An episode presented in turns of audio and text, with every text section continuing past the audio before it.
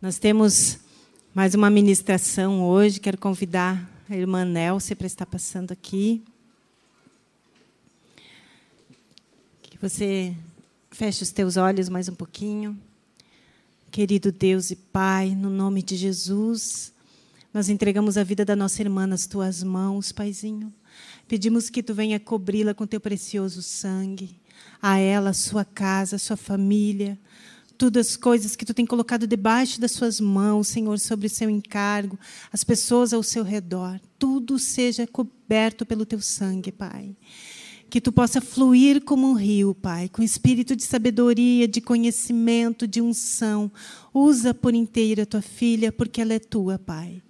E venha, Senhor, nessa tarde, Pai, edificar os nossos corações. Feche esse lugar como um jardim, Senhor, só para a comunhão da tua igreja contigo. Em nome de Jesus. Assim nós te louvamos, te engrandecemos e pedimos, fica conosco, Pai.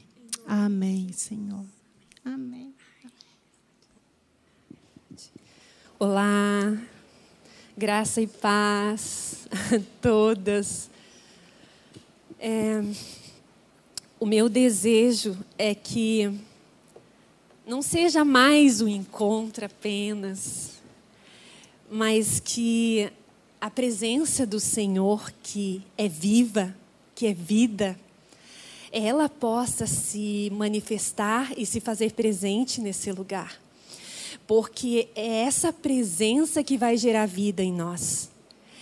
E essa palavra, quando a gente ouve de uma vez que ela é viva, que ela é vida, e ela é tão poderosa, ela alcança os nossos corações. Além de nos alcançar, converge em vida, converge em cura sabe? É, o Senhor, Ele tem tocado meu coração ultimamente. Para toda palavra que eu tenho ouvido, tem alguma coisa que o Senhor marca a gente, sabe? Mas quando a gente apenas ouve, primeiro que na nossa limitação, quando a gente ouve uma mensagem, por mais maravilhosa que ela seja, nós não conseguimos absorver mais de 10%. Sabe aquilo para ficar guardado? Mas quando eu ouço a palavra, eu entendo a palavra, eu começo a praticar, eu vou ter as experiências. E esse é o processo, não tem como ser diferente. Né? É dessa forma que o Senhor trabalha. Então, se o Espírito te tocar nessa tarde, que você tenha teu bloco de anotações, que você coloque aquilo que o Espírito começar a trazer para você na área que ele trouxer, que você reconhece que você precisa ser iluminada e que você precisa de mudanças. E leve para o Senhor isso. Porque é lá no nosso tempo com o Senhor é que as coisas acontecem. Se nós conseguíssemos dimensionar a importância de eu ter um relacionamento com o meu Pai diariamente, o quanto isso gera de cura, o quanto isso me livra de coisas que futuramente aconteceriam, nós viveríamos lá. nós viveríamos não, mas a gente tiraria um tempo maior, com certeza, para estar com Ele. Eu também costumo dizer que com o Pai eu não preciso de protocolo. Ainda Ele sendo um Deus todo-poderoso, mas eu não preciso de protocolo. Se eu for marcar uma consulta, eu preciso marcar com antecedência, né? Se eu for conversar até com uma amiga hoje, eu não posso chegar na casa dela assim. Eu preciso marcar, porque a vida é tão corrida, né? Mas com o Pai, não. Como Ele é onisciente, onipresente e onipotente, Ele sabe tudo, Ele pode tudo. Ele está em todos os lugares ao mesmo tempo. E ama ter um relacionamento com a gente. E é desse relacionamento que eu vou receber dele graça e suprimento para eu conduzir a minha vida, para eu conduzir o meu lar. E o tema dessa tarde é relacionamento e as virtudes a serem cultivadas. E eu gostaria que vocês abrissem a palavra junto comigo em Colossenses, no capítulo 3, versículo 12.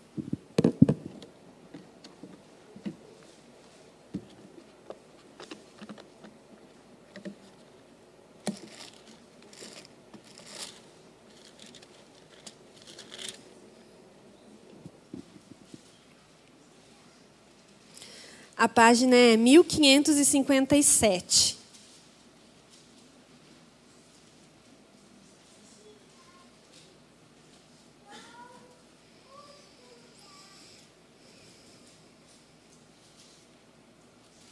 Amém? Todo mundo achou? Aqui vai falar é, Colossenses 3, 12. Eu vou ler alguns versículos. A palavra do Senhor diz: Revesti-vos, pois, como eleitos de Deus, santos e amados, de ternos afetos de misericórdia, de bondade, de humildade, de mansidão, de longanimidade, suportando-vos uns aos outros, perdoai-vos mutuamente. Caso alguém tenha motivo de queixa contra outrem, assim como o Senhor vos perdoou, assim também perdoai vós. Acima de tudo isto, porém, esteja o amor, que é o vínculo da perfeição. Seja a paz de Cristo o árbitro em vosso coração, a qual também fostes chamados em um só corpo, sede agradecidos. Habite ricamente em vós a palavra de Cristo, instruí-vos e aconselhai-vos mutuamente em toda a palavra, em toda a sabedoria, louvando a Deus com salmos e hinos e cânticos espirituais, com gratidão ao vosso com gratidão em vosso coração.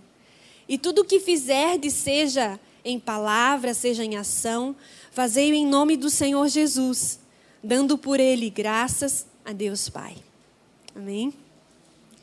Se formos olhar aqui, quantos conselhos, né? Uau! Num texto pequeno, quantas coisas, quanta instrução ali para nós. A gente for colocar em prática, os resultados serão maravilhosos né? Mas eu quero começar dizendo para vocês, eu tenho dito isso na minha casa, que eu estou amando ficar mais velha. Eu estou amando a maturidade. Eu estou amando o que a maturidade traz para a gente. Primeiro que a maturidade traz uma serenidade. Eu já não tenho mais aquela aquela impetuosidade de querer resolver meus problemas do meu jeito. Eu eu já sei esperar. Eu sei levar para o Senhor e esperar o tempo dele. De entender que do meu jeito não serve para Deus. E eu disse outro dia para o JP, meu filho de 15, porque essa fase, ela está sempre lá no futuro. Eu disse: ai, filho, eu gosto dessa tua força de jovem, mas você precisa da minha maturidade. Eu com a minha maturidade, você com a tua força, a gente vai longe. Mas um precisa ouvir o outro. Eu digo para ele porque ele tem muitos questionamentos. Essa fase, a criança tem muitos questionamentos, né? E, e o ambiente da casa, o ambiente familiar, é o lugar que Deus mais usa para nos ensinar. Sabe? E é na família que nós vivemos as nossas grandes experiências, as mais fáceis e as mais difíceis, as mais bonitas e às vezes as mais cruéis. Mas família é o lugar da gente aprender a cultivar o jardim. Né? A família precisa de uma base segura, aonde todos possam se desenvolver. Um lugar onde haja amor, respeito, proteção, acolhimento, aceitação. O contrário disso gera um ambiente de insegurança e medo. E nós podemos presenciar isso. Diante das adversidades que acontecem lá na nossa casa, a forma que nós reagimos e o resultado. Por isso eu preciso calcular o impacto das minhas decisões.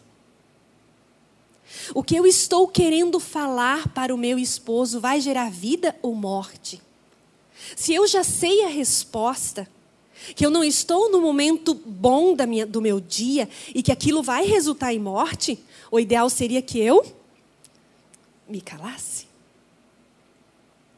Mas quem disse que nós fazemos isso? Ainda mais nós mulheres, a gente quer falar. A gente precisa falar. Porque isso traz um alívio. E às vezes ferir o outro nos faz bem. Mas isso vai gerar vida. Qual vai ser o resultado disso dentro de nós e fora?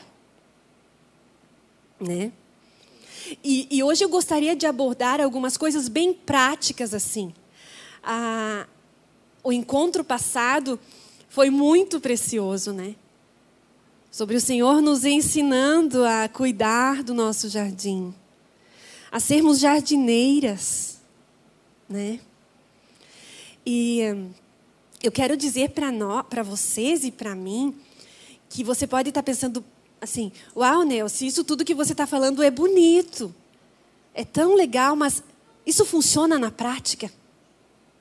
A palavra sempre funciona, porque ela é viva, ela é eficaz, ela é mais poderosa do que uma espada de dois gumes ela é apta para penetrar lá no íntimo do nosso ser. Ela discerne todas as coisas. Então, quando eu pratico a palavra, o resultado sempre vai ser o melhor. Não aquele que eu queria muitas vezes, que eu gostaria que fosse.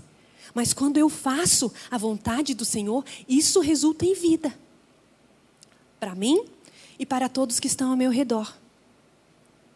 Então, todo casamento tem lutas? Sim. Todo casamento tem conflitos. E de todas as ordens. Nós não somos diferentes. Nós somos humanas. Né? Mas quando eu começo a entender que a aliança é que sustenta o amor, e não o amor que sustenta a aliança, o pacto firmado diante de Deus é um pacto eterno. E essa aliança que a gente firma com Deus, comigo mesma e com o outro, é isso que vai sustentar o amor. Para o resto da vida, sim. Ao contrário do que nós vemos ali fora hoje, que eu estou sempre muito preocupada comigo. Eu preciso ser feliz. Eu preciso me sentir feliz. O outro, eu não me importo. Sabe aquele egoísmo? Não é isso que a palavra fala, ao contrário, é totalmente contrário a isso. Né? O nosso desafio maior, o meu e o seu, é aprender a amar a Deus sobre todas as coisas, com todo o nosso entendimento e com toda a nossa força. Sabe por quê? Porque é esse amor que vai transformar a adversidade. Lá dentro do nosso lar, fora dele, no trabalho, seja onde for. Nós precisamos entender que quem ama vai se decepcionar. Seguramente. Né? Quem ama vai sofrer, não tem jeito. Pelo simples fato de sermos humanas, de sermos humanos. Teu esposo já se decepcionou? Muitas vezes. Ele é humano. Teus filhos já te decepcionaram? Eles são humanos. Nós mesmos. Quantas pessoas nós já decepcionamos? Às vezes de propósito e às vezes nem tanto. Somos humanas. Somos humanos. Uma coisa que eu gostaria de dizer a vocês, bem prático, é que nós precisamos compreender que o homem ele age e sente de um jeito. E nós mulheres agimos e sentimos de outro jeito. É muito comum nós encontrarmos homens que não param para entender essa diferença. e estabelece que a mulher dele é muito sensível. Ah, minha mulher é muito sensível, ela é sensível demais. Tudo ela reclama. Tudo ela chora. Mas é a forma como ele sente. A estrutura dele é diferente. Aquilo que para ele não tem nenhuma importância, para nós mulheres tem. E muito. Nós só precisamos aprender a lidar com a diferença. Né? Por exemplo, olha só. Se a mulher chega para o esposo e fala assim: Amor, como seu cabelo está bonito. Ele vai gostar do elogio. Mas isso não faz muita diferença para ele. Porque isso para ele não é importante. Agora, se eu chegar para o meu esposo e dizer assim: Amor, como eu te admiro, a forma que você conduz o nosso lar, sempre preocupado conosco, comigo, com os filhos. Isso chega ao coração dele. Sabe por quê? Porque isso faz parte da identidade dele como provedor. Ele entende essa linguagem. Se a gente diz assim também, amor, eu admiro tanto o profissional que você se tornou. Para mim você é o melhor. Isso também vai chegar no coração dele. É uma linguagem que ele entende, porque faz parte da identidade dele. Já nós, mulheres, gostamos que o esposo elogie o nosso trabalho, a profissional que eu me tornei. Mas nos alegra muito quando ele diz: Amor, como você está bonita hoje. Como você está magra. A gente ganha o dia. Né? Então, será que eu estou usando uma linguagem correta para comunicar e gerar um ambiente de paz? Ou a comunicação que eu estou usando destrói o outro, afasta o outro? Né? Eu lembro que a Carol ministrou aqui sobre a língua e foi muito preciosas aquelas ministrações, né? E uma coisa que me marcou foi que ela diz que a nossa fala, ela vem carregada de muitas emoções, de muitos sentimentos. Não é só a fala limpa quando eu quero comunicar alguma coisa. E principalmente nós mulheres, a nossa fala, às vezes, ela está misturada de um monte de coisa. Às vezes ela está misturada de emoção e a gente chora relatando alguma coisa, né? Às vezes a nossa fala está misturada com raiva. Então a gente se expressa de um outro jeito levanta o tom. Às vezes a nossa fala está misturada de rejeição. E eu estou falando de mim, mas eu estou acusando o outro. Né? Às vezes a minha fala está carregada de cobrança do que o outro não fez. E essa forma de falar, essa forma de comunicar, eu também preciso cuidar a forma que eu estou comunicando com o meu filho, com a minha filha. Eu tenho três filhos, de idades totalmente diferentes. Um, uma tem 27, a Bruna, o João Pedro tem 15 e o Lorenzo tem 4. Então eu preciso usar três linguagens diferentes. A linguagem que eu uso para comunicar amor com a Bruna é uma. A linguagem que eu preciso usar para comunicar amor com João Pedro é outra. Ele está em outra fase. Do mesmo modo, eu não posso comunicar igual a forma que eu comunico com os, os dois maiores com o pequeno. Porque simplesmente ele não vai entender. Porque são pessoas diferentes. Eles são diferentes, idades diferentes. Personalidades diferentes. Né?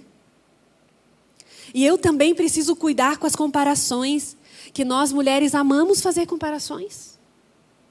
Olha, meu filho, no meu caso, olha sua irmã. A sua irmã passou na faculdade federal. Veja, ela nunca me deu trabalho, meu filho.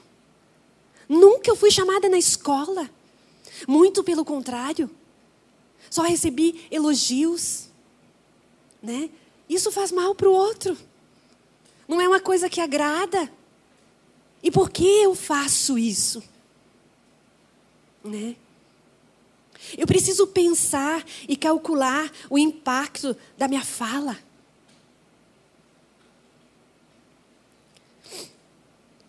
Nós temos comunicado, nós temos cultivado o nosso jardim lá em casa.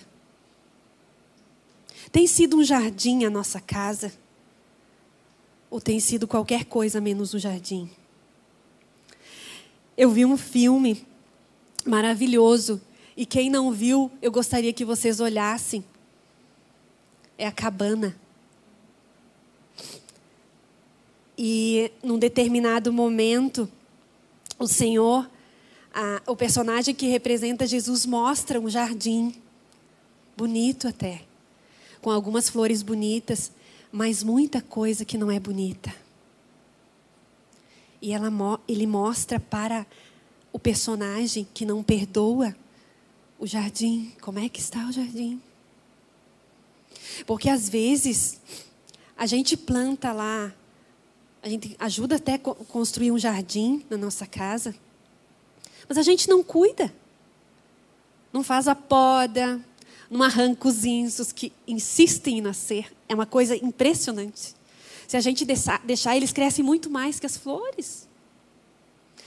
E se eu, e se eu trago isso para a minha realidade, é a mesma coisa. Às vezes, pensamentos destrutivos eu tenho cultivado mais do que uma palavra branda do que agir em conformidade com os frutos do Espírito. O que, que nós temos regado? Nós temos protegido, nós temos plantado, nós temos podado. Porque, como vimos a aula, a, a aula passada, né? A poda é importante. Em amor, eu posso comunicar aquilo que está errado, mas que a minha fala não esteja carregada de raiva, de qualquer outro tipo de emoção que não seja aquela que o Senhor deseja, né?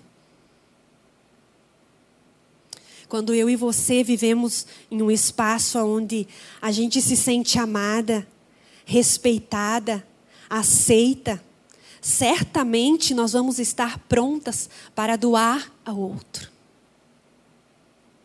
Nós precisamos entender, mais uma dica, que quanto mais ordens eu dou ao meu esposo, mais birra ele vai fazer, gente. Aliás, quando eu começo a repetir, ele para de ouvir. Simples. Ele desliga. E ele nem sabe mais o que eu estou comunicando. E nós queremos tá, mas eu vou repetir mais uma vez. Sabe isso que eu gostaria? É assim, olha, que eu gostaria. Nos mínimos detalhes. Sabe por que, que quando eu começo a repetir, ele para de ouvir? Pelo medo de ser dominado por nós. Ele cria uma autodefesa. Homem não gosta de repetição. Sabe a mulher goteira? Que fica gotejando, gotejando na cabeça, gotejando, gotejando. O que, que a palavra fala sobre a mulher goteira? Ela diz que é melhor o homem armar uma barraca lá longe do que conviver com uma mulher dessas. O esposo não gosta de ouvir a gente dizer duas vezes a mesma coisa, porque ali ele associa com a mãe. Era a mãe que ficava repetindo. E ele não quer uma mãe, ele casou para ter uma esposa. Mas você pode dizer assim, Nelson, mas eu, olha, eu mando muito bem. Olha, quando eu mando, as coisas acontecem. Eu mando melhor que ele. Eu não posso mandar lá na minha casa? Por que, que eu não posso mandar? Porque foge o padrão estabelecido por Deus. A liderança foi designada por Deus para o homem. Por exemplo, olha como a mulher tola age e como a mulher sábia age. Eu disse que essa aula seria prática, porque é isso que o Espírito tem ministrado, né, André, nos nossos corações, para nós sermos práticas, para nós falarmos das nossas experiências. Ou seja, para sermos comum. Porque o tempo que Jesus esteve aqui na terra, ele era comum. Ele era acessível. Sabe? Veja só como as diferenças da mulher sábia e da tola. Vamos com, começar com a tola. Nós vamos a um evento, tá, como casal. Aí chega um determinado momento, eu vou até o meu esposo que está lá conversando com alguns amigos. Eu chego ali, perto dos amigos, e eu digo: "Eu quero ir embora". Ele provavelmente vai dizer: "Mas agora?" Sim, agora. Ele provavelmente vai dizer de novo: já vamos. Sabe por quê? Porque ele não quer que os amigos pensem que você manda. Agora, olha a esposa sábia como ela age. Na mesma situação. Ela está cansada do ambiente, ela quer ir embora. Ela chega, chama ele de um ladinho e comunica: Olha, amor, eu não estou gostando do ambiente. Podemos ir? Mas eu gostaria que você fizesse isso. Eu vou voltar lá e você me convida. Deixe ele no controle. Isso faz bem para ele, porque faz parte da identidade dele como líder. E essa identidade foi designada pelo próprio Deus. Certamente, quando vocês entrarem no carro, ele vai estar feliz. Porque eu soube comunicar. Embora eu esteja no controle, eu disse que ele tinha que fazer. Em amor. Né? É, eu ouvi uma frase do John Piper que eu achei muito legal. E eu achei que ela caberia aqui. E ele diz assim: o nosso problema não é o que nos. O nosso problema não é que nos falta luz, e sim que amamos as trevas. Esta é a dureza do nosso coração. Eu não me rendo, eu não me submeto à palavra, mas eu quero que as coisas funcionem na minha casa. Por que, que não está funcionando? Se eu estou indo lá na igreja. Faz tanto tempo que eu estou indo lá. Eu tenho ouvido. Mas se eu calculasse a minha fala, eu ia dizer igual a não praticado nada. Porque senão certamente o resultado seria diferente. Né? E agora eu vou falar uma coisa de mim, sabe? Eu percebo em mim a maior luta que eu enfrento no meu dia a dia é a submissão da minha vontade ao Senhor. Sabe? Como a gente gosta de estar no controle. Como às vezes a gente gosta de uma briguinha. O ambiente está tudo bem, mas eu puxo um assunto para ferir o outro. Por que, que nós fazemos isso? se nós já fomos iluminadas pelo Senhor de que isso é pecado. Vamos abrir a palavra em Efésios. Antes de nós abrirmos em Efésios, vamos abrir em Provérbios, que é uma palavra, eu cito sempre, acho que até vocês já sabem de cor qual é a referência que é Provérbios 3, 5 e 6. E nessa palavra, um dia eu fui iluminada pelo Senhor. E eu nunca mais esqueci do que o Senhor ministrou para mim. Provérbios 3, 5 e 6. Né? E ela fala assim: confia no Senhor de todo o teu coração. E não te estribes, não te apoies no teu próprio entendimento. mas reconhece-o em todos os teus caminhos, e ele endireitará o que está torto. Será que nós temos reconhecido o Senhor no momento de adversidade, na hora que as coisas começam a acontecer contrárias à nossa vontade, lá no nosso lar? Porque o lar é um ambiente onde Deus nos proporciona as maiores experiências. E querida, submissão a Deus em primeiro lugar é sair do controle, é sair de cena para que o Senhor conserte o que está quebrado. Não eu querer consertar do meu jeito. Uma vez mais, do meu jeito não serve para Deus. Todas nós nascemos livres. O que nos aprisiona são as nossas escolhas. Podem perceber. Uma das coisas que destroem o relacionamento é o egoísmo. Eu quero do meu jeito. Agora. Que você me sirva. É meu. Eu. Né? Nós precisamos trocar eu por nós. Porque nós, primeiro que nós nos separa. Eu separo porque eu quero tudo do meu jeito. E aí a pessoa fica tão esgotada que ela não quer saber de mim mais. Ela se arrepende. Né? Agora, se eu, eu troco eu por nós, o, amor, o que, que nós vamos fazer hoje? O que nós vamos comer hoje? Vamos decidir junto qual é o destino das nossas férias.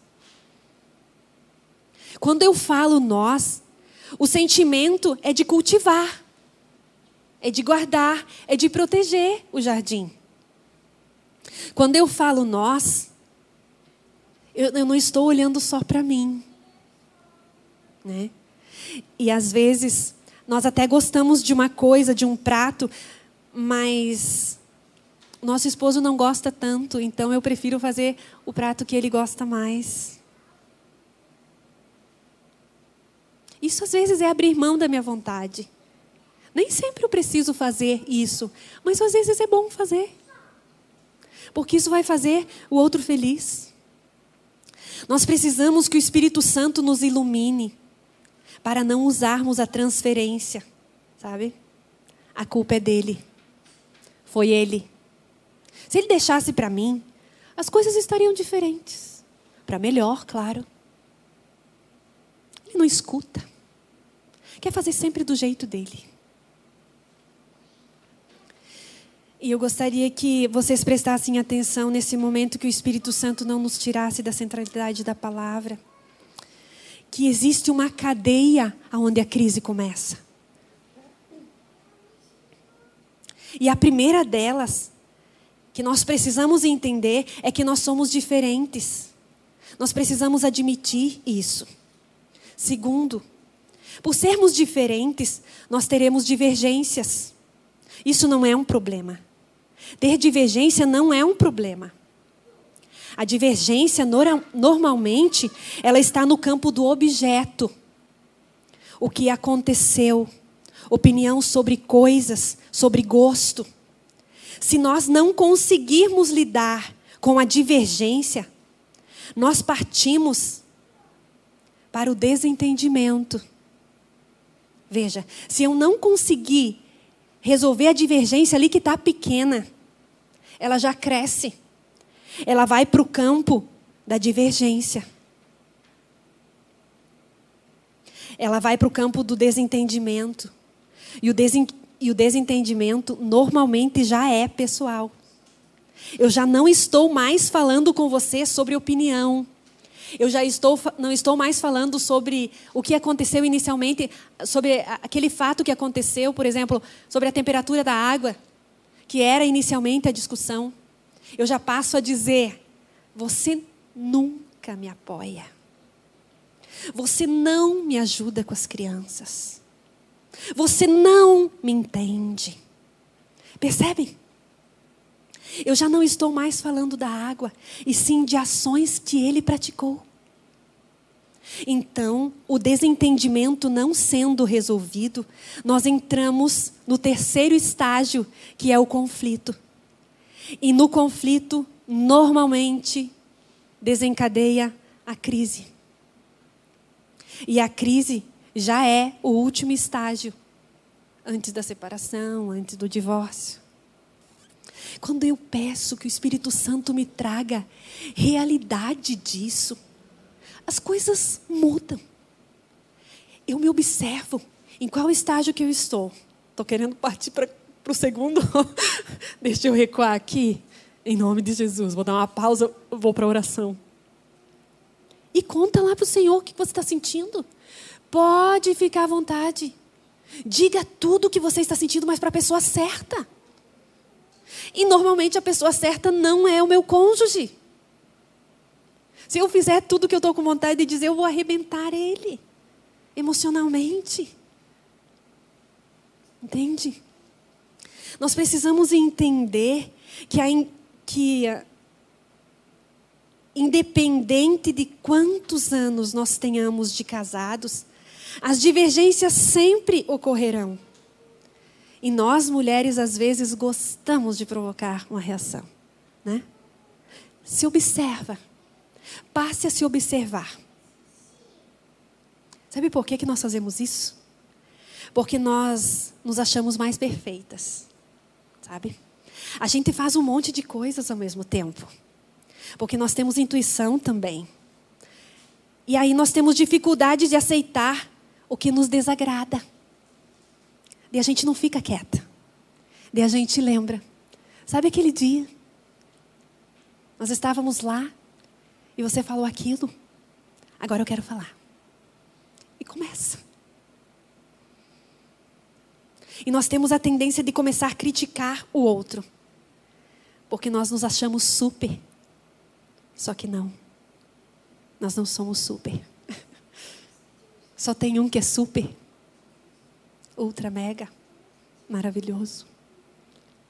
Que nele eu encontro uma fonte inesgotável e autossustentável de tudo que eu preciso para que o meu lar seja um jardim. É nele. Gente, eu vou confessar para vocês aqui uma coisa. Estou casada faz 10 anos com Paulo. A partir do momento, glória a Deus, que eu aprendi isso há uns dois anos depois que estava casada. O Senhor me trouxe uma iluminação real de que Ele não é a minha fonte de felicidade. Definitivamente. Os meus filhos não são a minha fonte de felicidade. Quando eu descubro isso, em essência, a primeira coisa que eu começo a fazer é parar de cobrar o outro. E eu quero conversar para vocês, diante do meu Pai, é libertador. É libertador. Eu não cobro Paulo. Eu não cobro. Às vezes eu olho ele fazendo algumas coisas, por exemplo, trabalhando demais. É uma coisa que me incomoda, mas eu levo para o Senhor. E se o Senhor quiser resolver isso, tá tudo bem. Senão ele tem que tratar comigo, porque o problema está em mim. Porque tem um monte de mulher que gosta que o marido trabalhe. estou reclamando do quê? Não cobro. Não cobro. E às vezes eu começo a levar para o Senhor e conto tudo para Ele nos mínimos detalhes, porque Ele, ele gosta de me ouvir. O Senhor gosta de me ouvir. Quando eu estou triste, Ele vai sempre me abraçar. Ele vai sempre me cuidar. Ele vai passar remédio nas minhas feridas. Ele vai curar os meus traumas. Ele vai curar os meus abusos. É Ele. Ele é o maior psicólogo. Ele é o maior psiquiatra. Ele é o maior pastor. Ele é o maior, ele é o melhor noivo. Tudo nele porque dele, por ele e para ele são todas as coisas. Glória, pois, a ele. Tem alguma coisa que o esposo está fazendo que está te desagradando? Conta para o Senhor. Ele é a pessoa certa para você fazer isso. Sabe por quê? Você leva em oração, vai para a palavra e essas duas coisas juntas convergem em cura. Então, quanto mais tempo eu passar na presença do Pai, mais realidade de quem eu sou eu vou ter. E eu não cobro mais o outro. Porque algumas vezes a minha queixa, o problema está em mim e não no outro. Né? Com o passar do tempo andando na luz da palavra, a gente aprende a levar as nossas causas ao Senhor e não mais para o cônjuge. Né? E aí o Senhor começa, como resultado disso, Ele nos dá bondade, paciência, longanimidade, mansidão, domínio próprio. Quando nosso uma coisa que eu aprendi também, tá? Hoje é prática.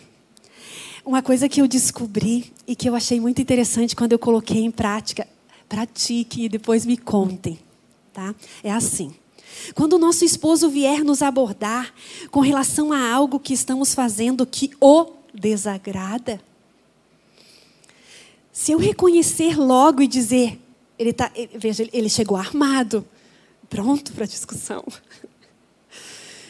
E se eu reconhecer logo e dizer, amor, eu concordo, realmente eu tenho que melhorar nisso. De cara, quando ele aborda o assunto, eu já digo isso. Pronto. A pessoa estava armada, pronta para o combate, pelo simples fato de eu reconhecer que eu preciso mudar, aquilo se desfaz. Porque eu já disse que eu preciso. Eu já reconheci que nessa área eu preciso. E aí o Espírito vem e traz paz no coração dele. E, e, a, e o conflito se desfaz. A divergência se desfaz. Para isso, o Senhor nos dá conhecimento. E conhecimento eu, eu, eu recebo aonde? Na fonte, né? Da palavra, na oração, em tudo que o Senhor oferece para nós aqui. Né? Eu recebo conhecimento. E aí, o segundo passo é eu querer colocar em prática. E como resultado, eu tenho experiência. Esse é o processo. Agora nós vamos para 1 Coríntios, capítulo 13, versículo 4 ao 7.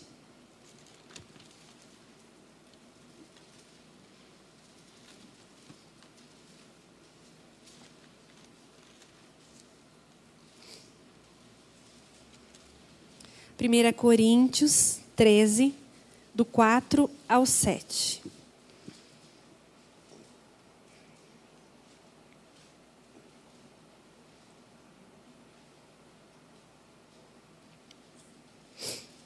Amém?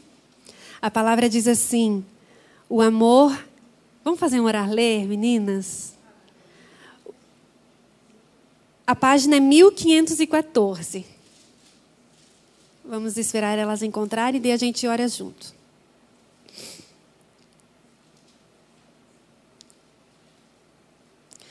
O amor é paciente. É benigno. O amor não arde em ciúmes.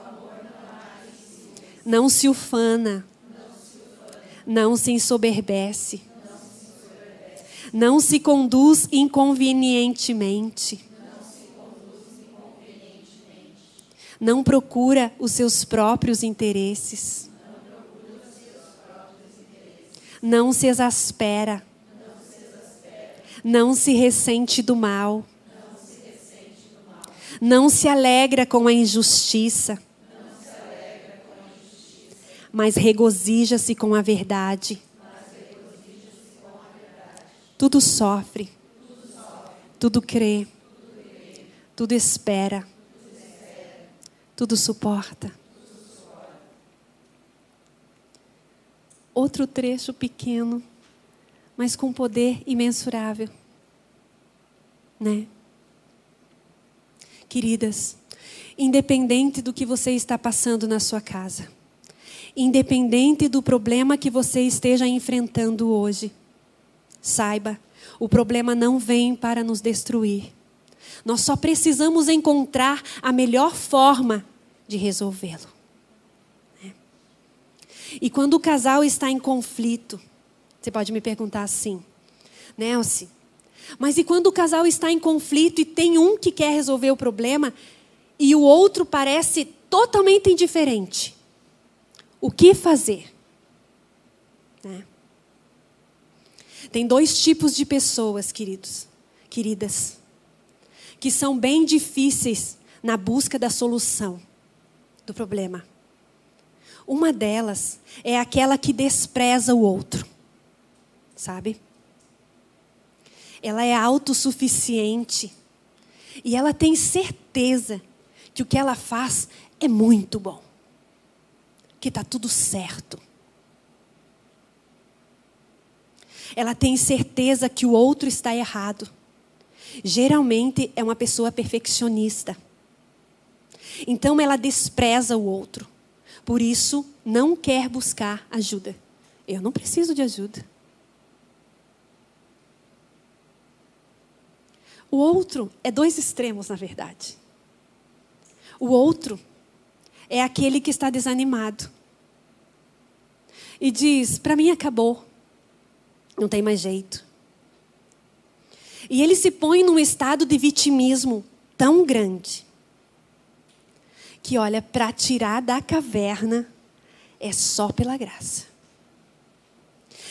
E às vezes, ele está naquele estado de vitimismo e aconteceram coisas reais na vida dele. É o homem que deprecia, é o homem que nunca faz um elogio, sabe aquele esposo? Os filhos depreciam também, não elogiam. Lá no trabalho também, a coisa é difícil. E eu entro nesse estágio e eu quero morrer. Como nós vimos domingo, né? O profeta tinha lutado, tinha vencido 400, mas queria morrer. Estava desanimado, frustrado, decepcionado e com medo. E normalmente quando eu estou assim, eu quero me esconder. E, e às vezes se deixar eu fico lá. E aí, é, esse vitimismo já dá mãozinha para depressão, para angústia, para o medo, para o temor. E aí vem a síndrome do pânico. E eu não quero mais sair dali. Porque esses demônios alimentados pelo meu vitimismo, eles crescem e exercem domínio sobre mim. E quando eu percebo, eu estou sendo dominada. E o que o Senhor fez com ele, com Jeremias, né? Mandou ele se levantar. Se levanta desse estado de morte que você se encontra. O convite do Senhor para nós é sempre se levanta desse estado de morte. Sai dessa cadeira de balanço. Eu fico ali, olha. Eu vou dizer porque eu digo sempre. Eu fico ali movimentando a cadeira de balanço, sem que ela me conduza para nenhum lugar. E às vezes eu fico anos ali, no vitimismo. Se levanta, mulher. Vai para a fonte. Vai para a fonte de cura, de graça, de esperança, de vida, de restauração que está no Senhor. Saiba que aonde mais nós repudiamos é aonde mais o Senhor vai trabalhar em nossa vida. Sabe por quê? Para eu ajudar o outro. Para quando o outro vier abordar aquela situação, eu dizer: eu já passei por isso. Eu sei exatamente o que você está sentindo. E tem uma receita assim, assim, né? Você acha que o seu cônjuge é difícil? É uma pessoa difícil de lidar? Lembre-se, a dificuldade, bem importante isso. A dificuldade que o seu cônjuge representa nos seus sentimentos, não foi ele quem deu, foi você que colocou. É o que eu penso do outro que torna as minhas emoções reféns. Mas se eu olho para ele e consigo identificar a área que ele tem mais dificuldade e uso de misericórdia, eu posso ajudá-lo. Mas nós normalmente não queremos isso. A gente gosta mesmo é de ferir o outro. Não quero mais ser boazinha. Cansei. Agora ele vai me enfrentar. Ele vai ver. Estou assim com estoque de coisas para cobrar há anos. Vou tirar a limpo. É hoje. Olha o que o Senhor fala com a gente. Efésios 6,12.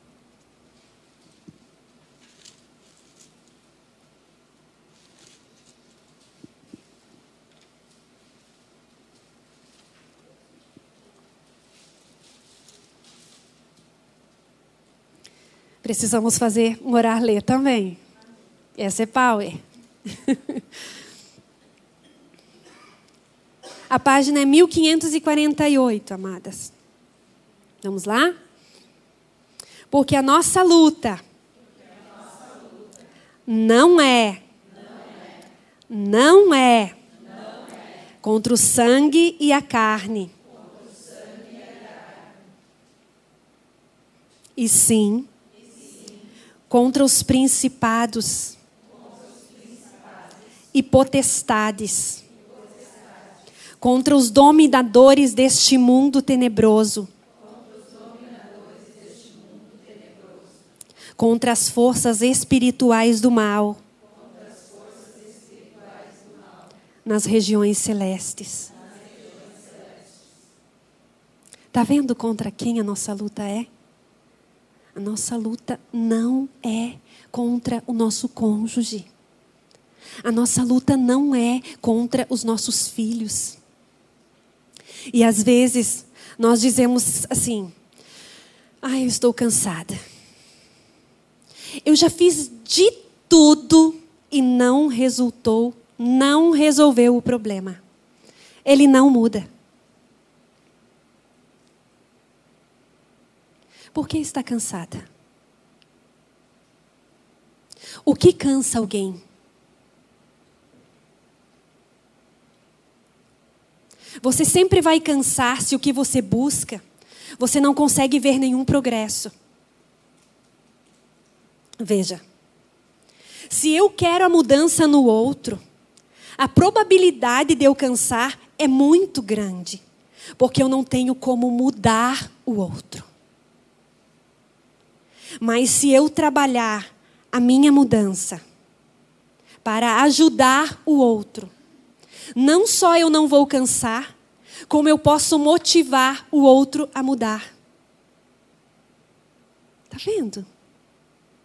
Como tem alguns segredinhos. Em Filipenses, no capítulo 4, versículo 13, não vamos abrir por causa do tempo, eu vou ler, depois vocês olham. A palavra diz assim: tudo posso naquele que me fortalece. Tudo posso no Senhor, não no outro. Eu preciso de um plano de batalha. Nós precisamos, dependendo do problema que você está enfrentando lá na tua casa, você precisa de um plano de batalha para, vencer o desânimo, a falta de alegria, os conflitos, a confusão, a angústia, os ressentimentos. E tudo que isso dá, vai dando mãozinha e a coisa fica grande. Tá? Primeiro, isso é tão falado, isso já está tão registrado dentro da gente. Eu preciso separar um tempo diário com o Pai, comunhão com o Pai. Porque no Pai, na presença do Pai, reside tudo que eu e você precisamos para sermos plenamente libertas, plenamente livres, muitas vezes de nós mesmas. Porque às vezes eu estou presa em mim, naquela ideia, naquilo que eu idealizei do outro negativamente, mas que ele não é, mas que eu tenho como verdade. Lá nessa presença, ele desfaz isso. E ele põe um espelho para mim. E quando eu enxergo, eu vejo que o problema está em mim. Faça essa pergunta para o teu coração agora. o que Satanás tem roubado de mim e de você por negligência nossa. O que ele tem roubado com a minha permissão. Coisas que eu já fui iluminada de que aquilo é pecado e eu devo agir diferente, mas eu insisto em continuar fazendo do meu jeito. Lembre-se, não há espaço para você e Deus no trono do seu coração. Não há. Você precisa sair para que o Senhor possa assumir o controle e começar a colocar as coisas nos devidos lugares. Ele é que tem a condição de enxergar isso. Muitas vezes eu estou tão atormentada que eu não vejo.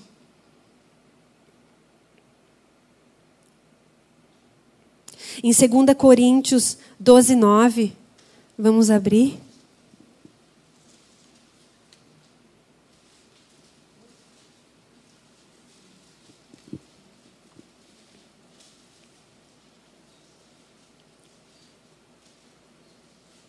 A página é 1532.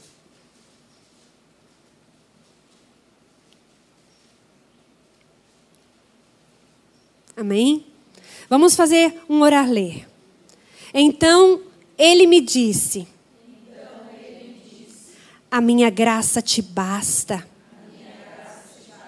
Porque o poder se aperfeiçoa na fraqueza. De boa vontade, pois. Mais me gloriarei nas fraquezas. Para que sobre mim repouse o poder de Cristo. Tudo que nós precisamos, já disse isso, para sermos plenamente libertas, reside em uma pessoa, Jesus Cristo. Queridas, quanto tempo nós temos perdido lutando com armas erradas? Quantos anos da nossa vida nós gastamos lutando com as armas erradas e também com o inimigo errado? A luta não é contra o esposo. A luta não é contra os filhos. Nós precisamos saber contra quem lutar. Queridos, é, é a última referência, já, já estou encerrando. Em cinco menos disso eu encerro. Nós vamos abrir em Efésios, no capítulo 1, versículo 4.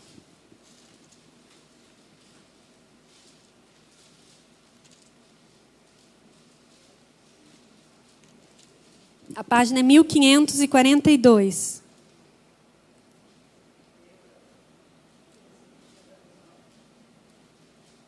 Eu vou ler, eu vou ler a partir do 3, tá? para a gente ter um entendimento melhor. A palavra do Senhor diz: Bendito Deus e Pai de nosso Senhor Jesus Cristo, que nos tem abençoado com toda sorte de bênção espiritual nas regiões celestiais em Cristo.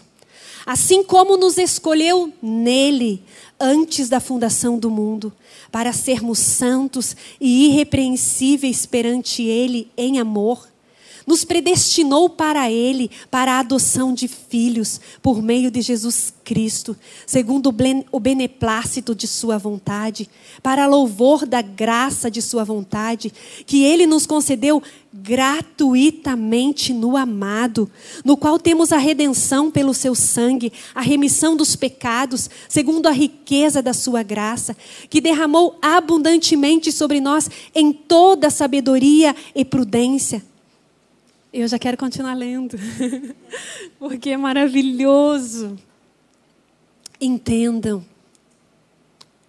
nós somos escolhidas por Jesus. Não houve um sorteio, Ele nos escolheu. Quando eu entendo isso, que eu sou escolhida por Jesus, eu não procuro mais aceitação no outro. Porque Ele nos adotou. E o espírito de adoção quebra o poder da rejeição. Vocês percebem como está tudo na palavra? Está tudo. Ele é uma, ela é o manual que eu preciso. Qual é o problema da raça humana? Qual é o nosso problema? Nós nos sentimos rejeitadas, lidamos com a culpa diariamente. Sabe de quem eu estou falando? Da gente. De mim e de você. Mas o Senhor Jesus, nós acabamos de ler aqui, que Ele nos elegeu, Ele nos adotou e Ele nos redimiu. Veja, a eleição me livra da necessidade de ser aceita. A adoção quebra o espírito da rejeição. E a redenção me livra da culpa. Isso é graça. Abundante graça. E eu gosto de uma definição da graça que diz: a graça é Deus dando e fazendo tudo para quem nada merece que somos nós. Aí você pode me perguntar, Nelson, mas como é que eu entendo isso? Como eu entendo a graça? Entendendo eleição, adoção e redenção, que foi isso que nós acabamos de ler.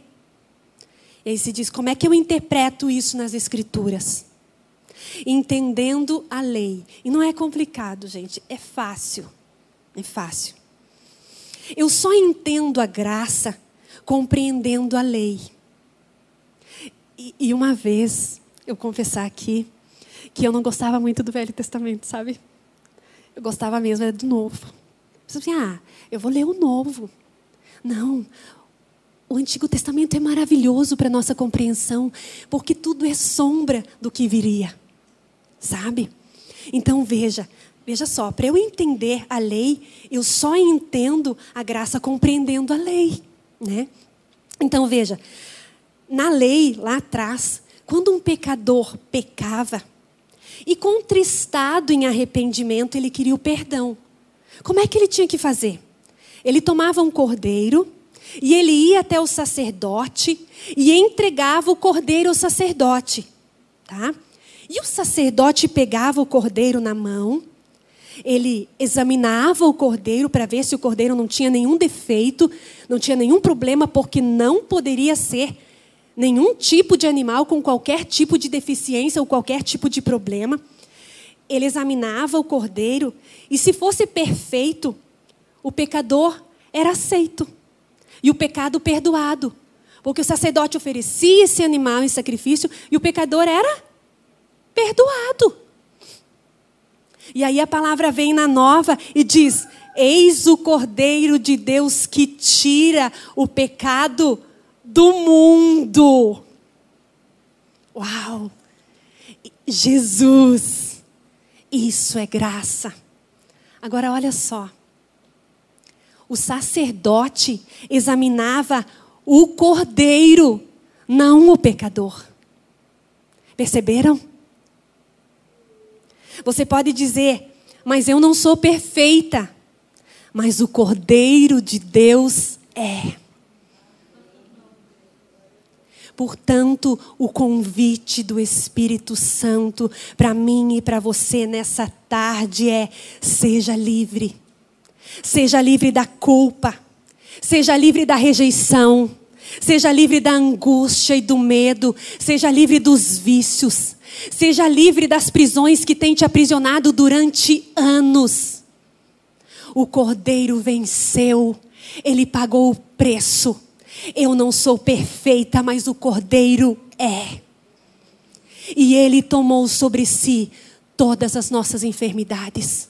O castigo que nos traz a paz estava sobre ele, e pelas suas pisaduras nós somos saradas, curadas libertas. Ele está aqui, nesse lugar, nessa tarde. O sangue de Jesus já resolveu. O que nós temos que fazer é crer, se entregar e desfrutar. Aleluia.